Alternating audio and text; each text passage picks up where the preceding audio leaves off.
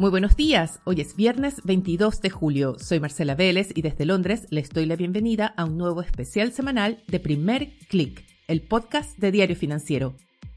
Comenzamos la última sesión de la semana con la mirada en Europa, donde a pesar de esa sorpresa que dio ayer el Banco Central Europeo, el euro avanza nuevamente hacia la paridad con el dólar. A esta hora vemos la divisa europea transando en 1,01 frente al dólar, a pesar de que ayer el BCE anunció un alza de 50 puntos base, esto estaba en el rango superior de las expectativas del mercado y fue su primera alza en tasas de interés en 11 años.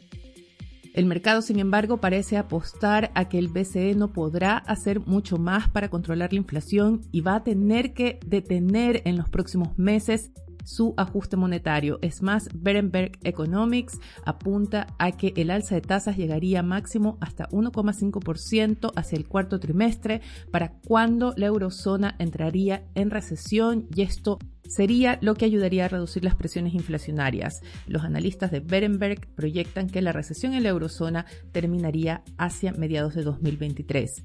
Hoy ya tenemos datos importantes que apuntan a una contracción de la actividad. Los índices PMI de manufacturas y servicios de Francia, Alemania y de la eurozona en conjunto caen bajo 50, que es un nivel de contracción. Estamos atentos a la publicación de los índices PMI de Estados Unidos. Eso es lo que está marcando por ahora la mañana.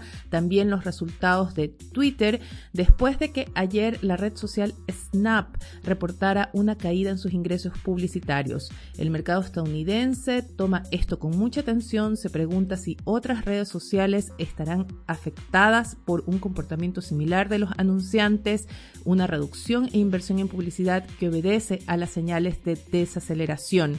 Y a esto se suma la advertencia que hizo ayer la telefónica ATT, que reportó que más cantidad de sus consumidores se están atrasando en el pago de sus cuentas. Esto se ha tomado como una señal de que la inflación finalmente comienza a afectar el comportamiento de los consumidores. Antes de abordar nuestro tema especial de esta semana, veamos qué está pasando con los índices. A la espera de esos resultados de Twitter y de nuevos datos económicos de Estados Unidos, vemos una sesión mixta por ahora. En hacia las caídas, una ligera caída más bien en el índice de Shanghái fue lo que frenó los avances, sin embargo el índice regional marca un alza de en torno a 0,2%. En Europa vemos que el stock 600 a pesar de todas esas proyecciones negativas sube 0,41%. No es el caso de los futuros de Wall Street, donde arrastrados por Snap y otras acciones de redes sociales, vemos que el Nasdaq retrocede ya 0,51%. De hecho, la acción de Snap está cayendo 29% ya antes de la apertura. Twitter pierde casi 3%, pero también vemos caídas en el SP 500 que pierde ya 0,24%. Como les comentaba al inicio, vemos que el euro retrocede y da nuevo impulso al dólar que retoma los avances. El índice de XY sube en torno a 0,2%, pero esto afecta de manera distinta a las materias primas, donde vemos también una sesión mixta. El petróleo pierde casi 2%, 1,86% para ser exactos, y el barril de WTI cae bajo los 95 dólares. Por el contrario, el cobre logra un repunte y avanza 0,86% en Londres. Ahora sí, vayamos al tema especial de esta semana y lo prometido, tenemos la segunda parte del análisis de la reforma tributaria junto a la abogada Carolina Fuensalida. Ella nos explica el impacto que tendrá el propuesto impuesto al patrimonio, la propuesta de un impuesto a la retención de utilidades, no solo en la liquidez de las empresas, sino en la liquidez del mercado de capitales. Y esto afectaría a los inversionistas y afectaría sobre todo a las condiciones de financiamiento para consumidores y empresas. Escuchemos. ¿Ha cambiado algo tu percepción respecto al proyecto del gobierno y la disposición del gobierno a hacer cambios es bien interesante lo que, lo que ha sucedido. La verdad es que yo creo que hubo una vorágine, ¿no es cierto?, de, de distintas opiniones en que yo creo que de manera bien transversal ocurrió algo similar a lo que ocurrió en el primer proyecto de reforma tributaria que presentó la presidenta Bachelet en el año 2014. Eh, y hubo una reacción, por lo tanto, muy en masa respecto a distintos focos. Uno, la oportunidad. yo creo que hubo una crítica muy transversal que no distinguía muchos colores políticos sobre la oportunidad de enviar al Congreso un proyecto de reforma tributaria tan estructural. Porque la verdad es que mientras más lo leemos y, y más lo vamos digiriendo, nos vamos encontrando con que hay temas que uno no había visto y que son muy radicales. El impuesto patrimonial resulta extremadamente gravoso por su monto, extremadamente gravoso porque significa doble tributación para quienes ya han pagado impuestos a la renta durante años de años de años, porque es poco recaudador, porque al final del día la OCDE ha ido mostrando en sus distintos estudios que no es efectivo en recaudación, se produce en redomicilio, espanta la inversión, pierdes competitividad, competitividad respecto de otros países, en fin. Y así suma y sigue las normas anti-elusión y las normas, la nueva facultad de servicio impuesto interno, figuras como el denunciante anónimo dejaron la escoba.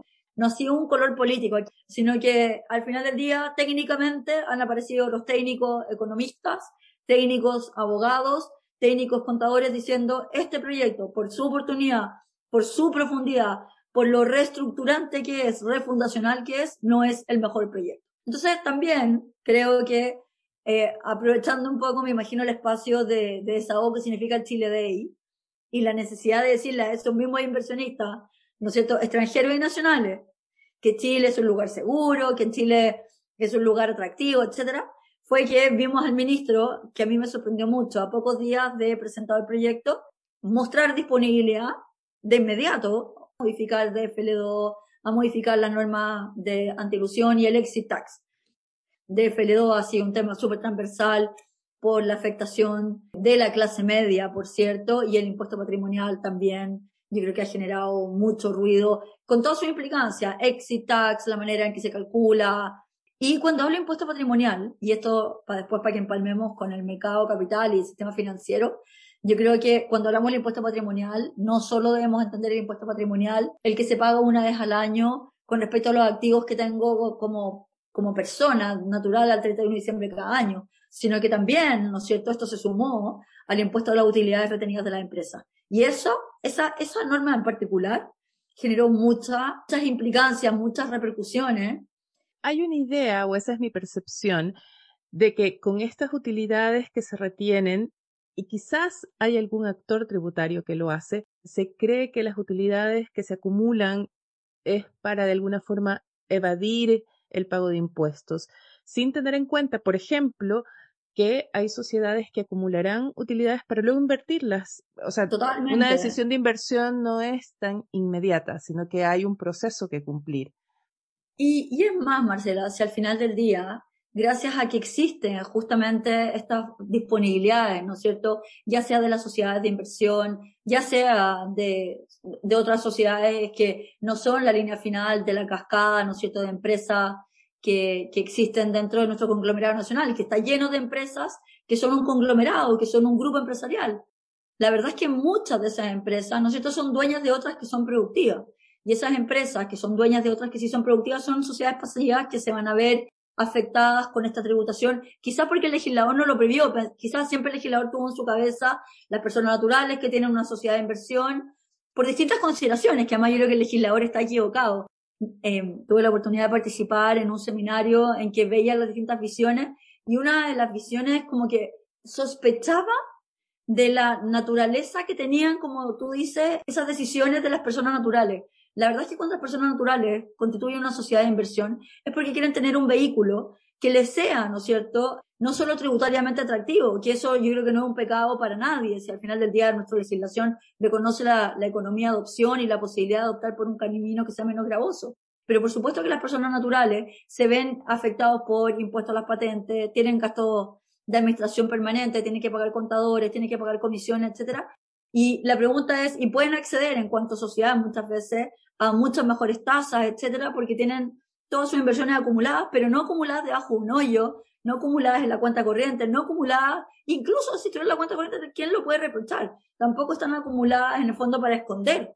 De hecho, todas esas utilidades, ¿no es cierto?, ya han tributado con impuesto de primera categoría normalmente, cuando están en una sociedad de inversiones porque obedecen a dividendos, obedecen a pagos de servicios, y si se acumulan en una sociedad de inversión y asesoría, por ejemplo, eso no significa que no esté tributando en el sistema. Lo que sucede muchas veces es que esas personas toman la decisión de tomar un depósito a plazo toman la decisión de invertir en el mercado de capitales, toman la decisión de comprar productos en el extranjero, ETF, o tener fondos de inversión en el extranjero, o fondos de inversión en Chile, o fondos mutuos en Chile.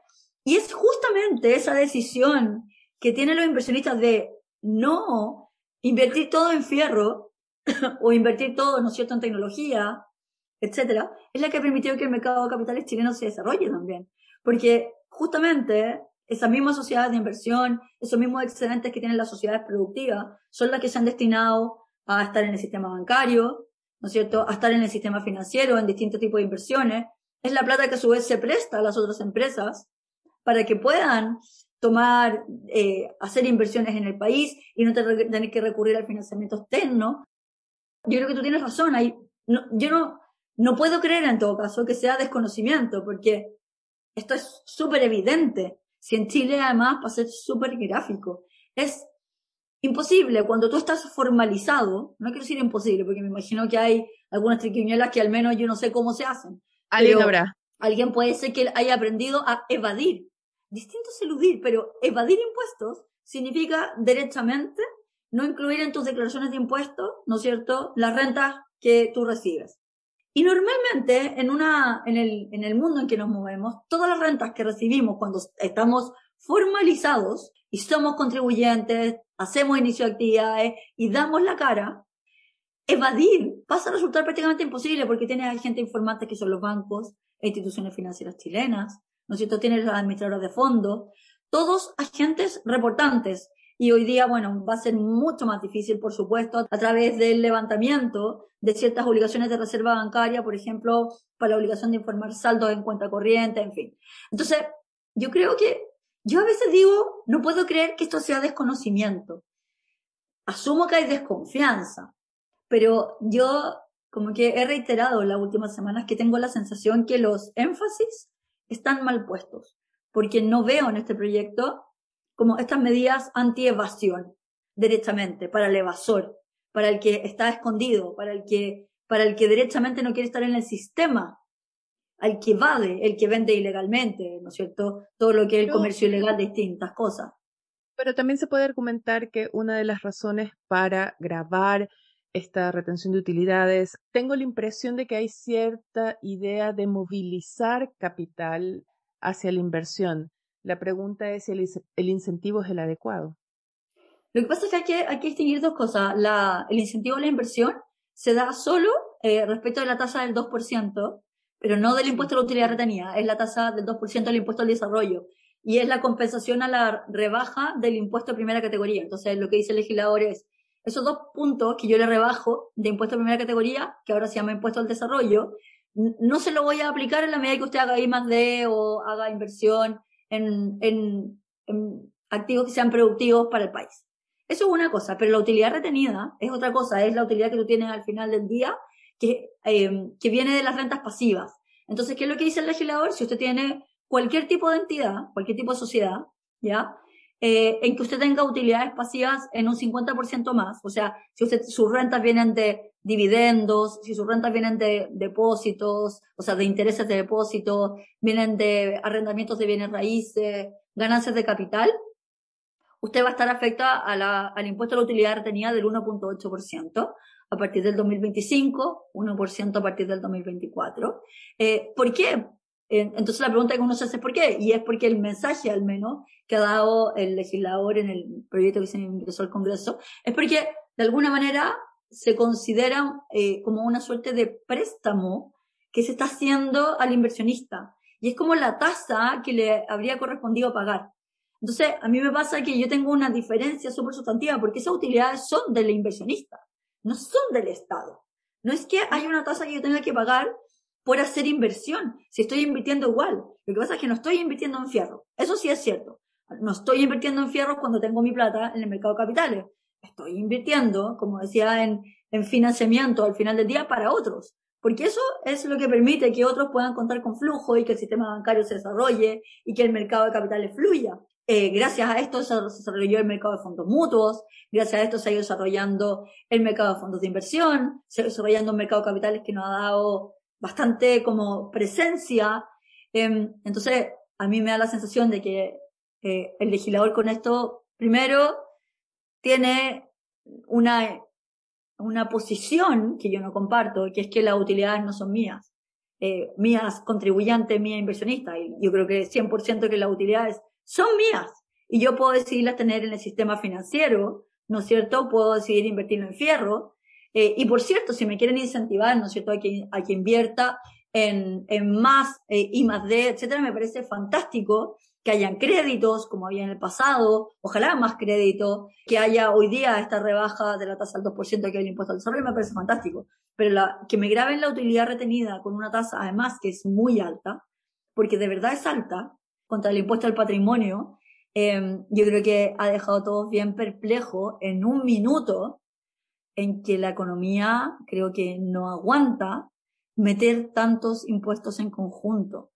Supongamos que no escuchan, supongamos que insisten con el proyecto tal como está y supongamos que llega a pasar. ¿Qué implica el proyecto para un accionista? Y vayamos por tipos de accionistas. ¿Qué implica el proyecto para una persona natural que invierte parte de sus ingresos, por ejemplo, en acciones de forma directa? Hoy día, nosotros nos encontrábamos con que todos los accionistas, da lo mismo tú, eh, de inversiones que tuviera o la, la, participación que tuviera societaria en una determinada entidad. El inversionista más pequeñito, ¿no es cierto?, hasta el controlador, todos ellos estaban dentro de un sistema totalmente integrado o semi-integrado. Primero fue totalmente integrado, luego pasó al semi-integrado con la reforma de la presidenta Bachelet. Y eso básicamente, sea en un sistema de integración total o de semi-integración, significaba que la sociedad respectiva, cualquiera que fuera, en la medida que no fuera, estamos hablando de un régimen no pyme, ¿eh? porque el régimen pyme no tiene grandes tiene cambios, pero no los, los cambios que hoy día. Estamos hablando de un profesional, estamos hablando, no sé, de Marcela Vélez que invierte en acciones a través de una fintech, de una plataforma y compra acciones de, no sé, de X empresas chilenas, no voy a mencionar a nadie. No, no mencionamos ninguna. Entonces, lo que, lo que le sucede a ese inversionista es que antes la sociedad estaba afecta a un impuesto de primera categoría, que hoy día se mantiene, ¿no es cierto? Un impuesto de primera categoría de carácter corporativo que lo paga la empresa. Antes era 27% antes de la, del proyecto de reforma, con el proyecto de reforma 25, más 2% eh, por el impuesto al desarrollo en el caso de que no haga I más D, por lo tanto la empresa ya paga un 27% en general, salvo excepción de que haga I más D o invierta en otro tipo de, de activos productivos. Ahora, al inversionista final, que era una persona natural o también podría ser una sociedad, lo que teníamos, ¿no es cierto?, era que los dividendos que recibiera o las utilidades que recibiera, las recibía exentas de impuestos de primera categoría y tributaban con su global complementario, si es que era una persona natural domiciliada o residente en Chile.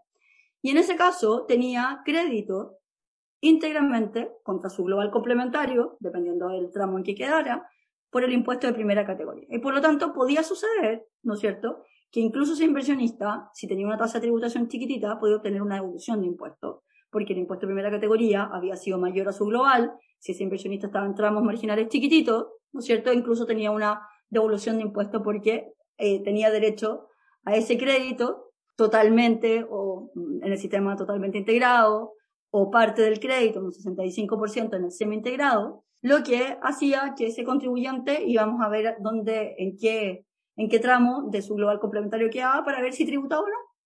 Pero sucede que con este cambio en que hay una desintegración, la sociedad paga sí o sí este impuesto corporativo, 27% en su sumatoria, 25% primera, 2% impuesto al desarrollo, y eh, la empresa nuevamente ahora pasa a retener el impuesto a las rentas del capital, 22%. Por lo tanto, lo que vemos, ¿no es cierto?, es que ahora el inversionista sí o sí va a tener una tributación que antes no estaba.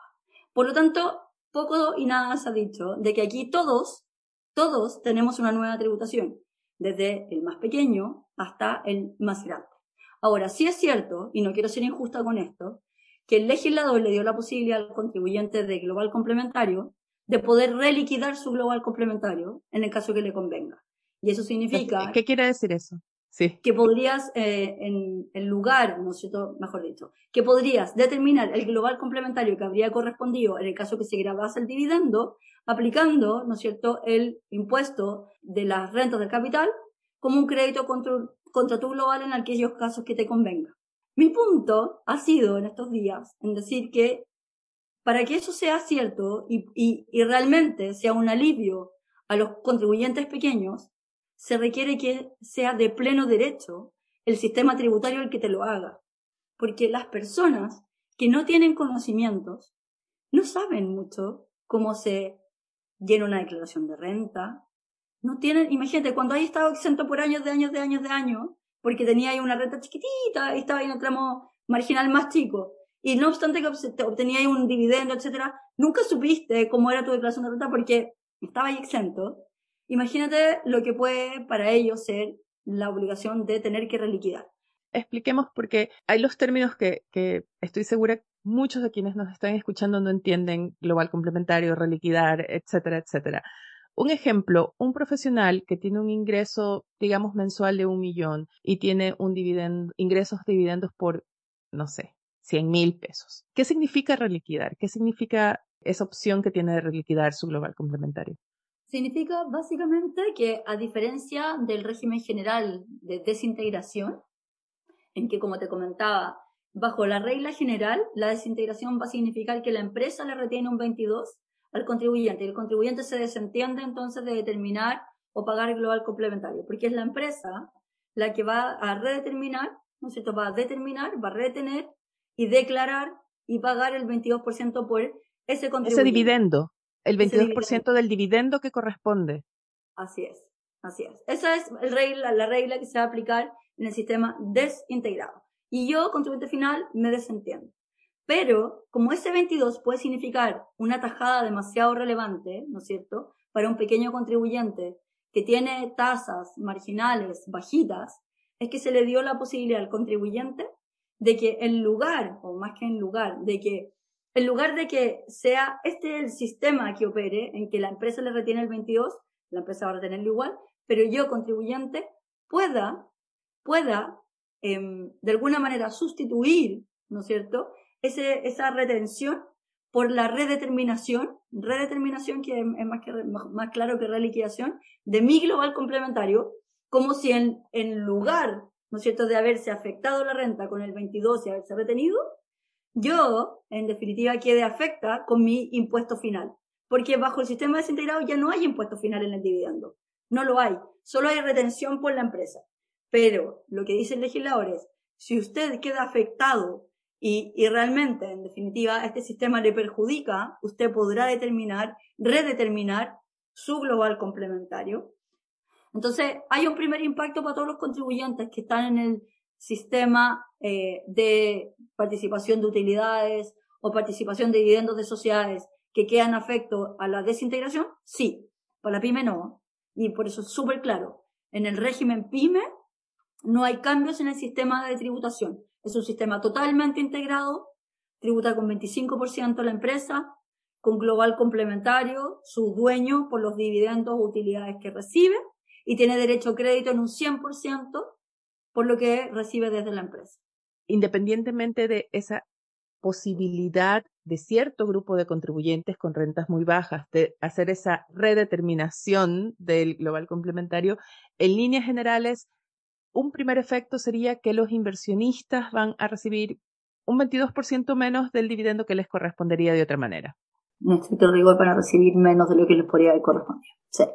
¿Y qué pasa por ejemplo, con los inversionistas que no compran acciones directamente, que esta fue un par de preguntas que nos hicieron llegar, sino que invierten a través de una, fondos mutuos y otra, fondos de inversión públicos. Es importante tener presente las ganancias de capital, ya que hoy día estaban exentas de, de tributación cuando yo invierto en el sistema bursátil, no solo de acciones, sino que también fondos con presencia bursátil o incluso fondos que tienen activos con con presencia, activos subyacentes con presencia bursátil. Todos ellos primero sufren un primer cambio por la reforma que se hizo en febrero y es que toda la ganancia capital, o sea, cuando yo venda, todo el mayor valor que yo voy a recibir va a estar afecto a una tributación de impuesto único de un 10% a partir del 1 de septiembre del 2022.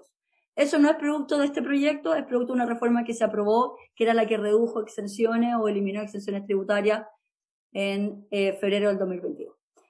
Pero este proyecto de reforma tributaria propone, respecto a esa ganancia capital, asimilarla también al régimen de tributación de las rentas del capital. Y por lo tanto, el, precio de venta que yo reciba producto de la venta de acciones, fondos mutuos, eh, fondos de inversión, eh, va a estar afecto a una tasa de un 22% a partir, si no me equivoco, no falla la memoria, del año 2024, primero de enero del 2024. Y esto significa entonces que a partir del 1 de septiembre del 2022 tenemos una tasa de un 10% y a partir del 1 de enero del 2024 tenemos una tasa de impuesto de un 22% sobre las ganancias de capital. Ese es un primer gran cambio. Los fondos, los fondos de inversión, ya, en general tributan, o no en general, sino que tributan de manera prácticamente eh, simétrica a cómo tributan los dividendos de una sociedad anónima, ya. Y por lo tanto, un, un fondo de inversión, cuando a ti te distribuye utilidades, eh, y tú eres un inversionista final, o sea, tú, eh, Marcela, Carolina, Global Complementario, eh, tributamos con impuestos finales. Lo que sí es que los fondos al igual que los dividendos de una sociedad anónima, hoy día, sin reforma tributaria, se encontraban exentos de impuestos de primera categoría y para tanto las personas naturales como para los contribuyentes que son sociedades. Y por lo tanto, ponte tú, cuando tú eres eh, inversionista de un fondo a través de una sociedad, esa, ese dividendo que recibías estaba exento de primera y por lo tanto se congelaba ahí la tributación hasta el momento que lo retirara el inversionista final en que sí tributas con global complementario. Sí habían beneficios tributarios de, de liberación de tributación o una tributación reducida, la verdad, de un 10% para los inversionistas, por ejemplo, no, no domiciliados ni residentes en Chile. Y ese beneficio sí se elimina en la reforma tributaria también. Pasa a tributar con tasa 35%, ya que el impuesto adicional correspondiente a cualquier contribuyente en la medida que sea contribuyente de un país con convenio de doble tributación. Y yo tengo ciertas dudas sobre qué va a pasar para contribuyentes no domiciliados ni residentes en Chile que no tengan suscrito un convenio de doble tributación porque podría entenderse que la tasa va a ser más alta que la del 35%, pero es un tema que, en que uno cuando lee eh, la forma en que se encuentran redactados los cambios a la ley única de fondos, empieza a generarme ciertas dudas. Entonces, ¿En cuánto puede afectar la decisión de inversión de extranjeros en ese sentido? ¿Has tenido ya algún input de inversionistas no domiciliados en Chile por este cambio? No tengo las cifras y es un tema relevante que sería interesante mirar cuál era la profundidad del mercado de capitales chilenos respecto de contribuyentes no domiciliados ni residentes en Chile, para verificar, ¿no es cierto?, también si se analizó eh, con respecto a la recaudación el cómo va a pegar. Ahora, lo que sí es cierto es que se mantiene eh, como el régimen, entiendo yo, de, eh, especial para los inversionistas institucionales. Institucionales, exacto. Para ellos, para ellos se mantiene. Y finalmente, Carolina, ante estos cambios, hay personas que están tomando decisiones de mover sus capitales. El diario financiero lo ha cubierto a sí mismo, la gente que se está yendo a Miami, por ejemplo. Estos contribuyentes que deciden moverse al exterior también tener en cuenta los cambios que introduce la reforma que hay que tomar en cuenta. Por el minuto, los convenios de tributación se han mantenido como están. El, el proyecto de reforma tributaria no introduce cambios a los convenios, sino que al revés, de hecho. O sea, mantiene en un estatuto como más privilegiado, diría yo, a los contribuyentes e inversionistas que vienen de países con convenios de doble tributación. En el caso de contribuyentes eh, no domiciliados ni residentes en Chile. Ahora, una de las cosas que sí me llamó profundamente la atención es que se elimina, eh, y creo que este es un tema que sí le va a pegar fuerte a la inversión también, es que se elimina el crédito por impuesto adicional, ¿no es cierto?, eh, pagado en el caso de al extranjero, o sea, o retenido respecto a contribuyentes no domiciliados ni residentes en Chile, em, que estaba disponible para aquellos eh, inversiones que fueran circulares en el fondo, para aquellos inversionistas chileno o, o, que podían haber llevado su matriz al extranjero. Y es un tema súper relevante que yo creo que afecta a la inversión y que probablemente en que el legislador pensó que producto de este tipo de reforma muchos capitales iban a migrar, iban a salir y por eso se les quita el crédito que tenían. Pero al final del día a mí me parece que el sistema empieza a quedar desbalanceado porque la gente no migra, no sale de Chile porque tengan o no tengan un crédito, o no va a tomar la decisión de no salir porque le quiten un crédito, o porque le hagan la vida más difícil. La gente sale del país o, o toma la decisión de invertir fuera de Chile, básicamente buscando reglas del juego estabilidad. Yo lo que más he visto, y esto es súper relevante, que la gente no busca que lo desgraben. La gente de repente se va a Miami, la gente se va a España y se va a otras jurisdicciones en que se tributa, en que se paga impuestos. Si lo que pasa es que lo que la gente busca no es esconder su plata debajo de un árbol, no es eh, evadir al revés. La gente lo único que quiere es transparencia total, máxima reportabilidad. O sea, de verdad hoy día el mundo está muy distinto, o el mundo que yo conozco con el que yo más relaciono como, como, como asesor, quiero decir. Es un mundo muy formal, es un mundo que al revés, todos saben que la reportabilidad a nivel internacional es cada vez mayor. Y por lo tanto, las decisiones no dicen relación con, con quiero irme a lugares donde no me graben, quiero irme a lugares donde haya estabilidad, donde tenga certeza que lo que tengo que pagar es 35, o 22, o 20. Pero lo que no quiero es que todos los años me cambie la regla del juego, uno. Dos, que la interpretación tributaria sea la que me va cambiando las reglas del juego. O tres, que al final del día la desconfianza sea la que me prime y empiecen, en definitiva, a impedirme hacer negocios, o tenga que dejar una parte de mi patrimonio, o tenga que liquidar activos para pagar impuestos, que es un tema que ha generado mucho ruido con lo que te decía, con el impuesto a la utilidad retenida. Y para qué decir con el impuesto al patrimonio, ¿no es cierto? En que muchas veces las grandes fortunas están eh, en activos relevantes que están generando actividad, que están generando productividad, pero en que no hay liquidez. Y cuando no hay liquidez, ¿no es cierto? Significa que tengo que o me endeudo directamente para pagar un impuesto o tengo que empezar a vender mis activos para pagar impuestos. Entonces, yo creo que uno ve hoy día mucho más decisiones de, quizás no tanto de cambiar de jurisdicción de dónde voy a vivir, que es menos, ha ocurrido y es cierto, mucho más que, yo nunca lo había visto como lo he visto hoy día, pero sigue siendo un porcentaje acotado. Pero probablemente lo veamos más, más que por razones tributarias, yo creo que por razones de seguridad física. Yo creo que la gente no solo toma este tipo de decisiones porque no conoce bien la regla del juego o tiene temor a que sigan subiendo los impuestos y se le generen más, más y más contribuciones, sino que también la seguridad física hoy día no está en el lugar que ofrece seguridad para vivir con los hijos de uno, de poderse mover libremente por las calles, de, de verse enfrentado, ¿no es cierto? Lo que uno está viendo enfrentado, hace que la gente, las personas empiecen a tomar ese tipo de decisiones. Para no subestimarlo también, porque quizás esos factores no se consideran cuando se hacen reformas como esta. Pero cuando todo converge, ¿no es cierto? Creo que las decisiones empiezan a tomarse y efectivamente uno empieza a ver que la gente busca no solo, no solo nuevos lugares para invertir, que eso yo creo que es algo que llegó para quedarse, antes estábamos todos muy radicados en Chile en nuestras inversiones. Confiábamos ciegamente en el mercado de capitales. Habían reformas tributarias cada ocho años o cada diez, pero no refundacionales cada cuatro. Yo creo que la gente hoy día busca estabilidad, en todo, en todo el sentido de la palabra. Bueno, y la creación de empresas también está ligada a la facilidad de financiamiento y a la liquidez y profundidad del mercado. Totalmente. Entonces, yo creo que las decisiones, para mí, que llegaron para quedarse. O sea, esa diversificación de portafolio y esa eh, salida de capitales legítimas que ya ocurrió, me cuesta pensar que vuelva, salvo que Chile ofrezca oportunidades de inversión únicas, con reglas del juego estables, con una tributación que no sea desangrante, en. Agradezco desde ya las preguntas que nos hicieron llegar. Espero que hayan sido respondidas, al menos parcialmente, en esta conversación. Tratamos de explicar lo más claramente posible el impacto que va a haber para los inversionistas en acciones, los inversionistas en fondos. Sé que cada caso varía, es muy difícil abordar cada una de las hipótesis porque depende del caso particular de cada contribuyente, de si tiene otros ingresos, si esos ingresos son en calidad de independiente o tiene una relación de dependencia con una empresa, etcétera.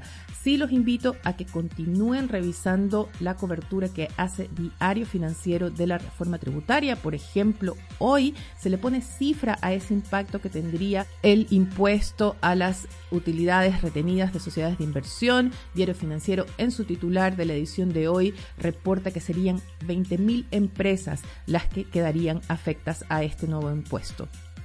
Antes de despedirme, quiero mencionar dos datos importantes en la agenda para hoy. Además de esos resultados de Twitter, Wall Street estará pendiente de los índices PMI de Estados Unidos y estamos muy pendientes también de lo que se anuncie en Turquía donde se espera que Rusia y Ucrania firmen este mediodía un acuerdo para reiniciar el libre tránsito de cargas de granos desde los puertos del Mar Negro. Esta es una medida que aliviaría los precios que hemos visto de alimentos claves como el trigo, también de fertilizantes, que han sido un factor muy importante en esa alza de la inflación.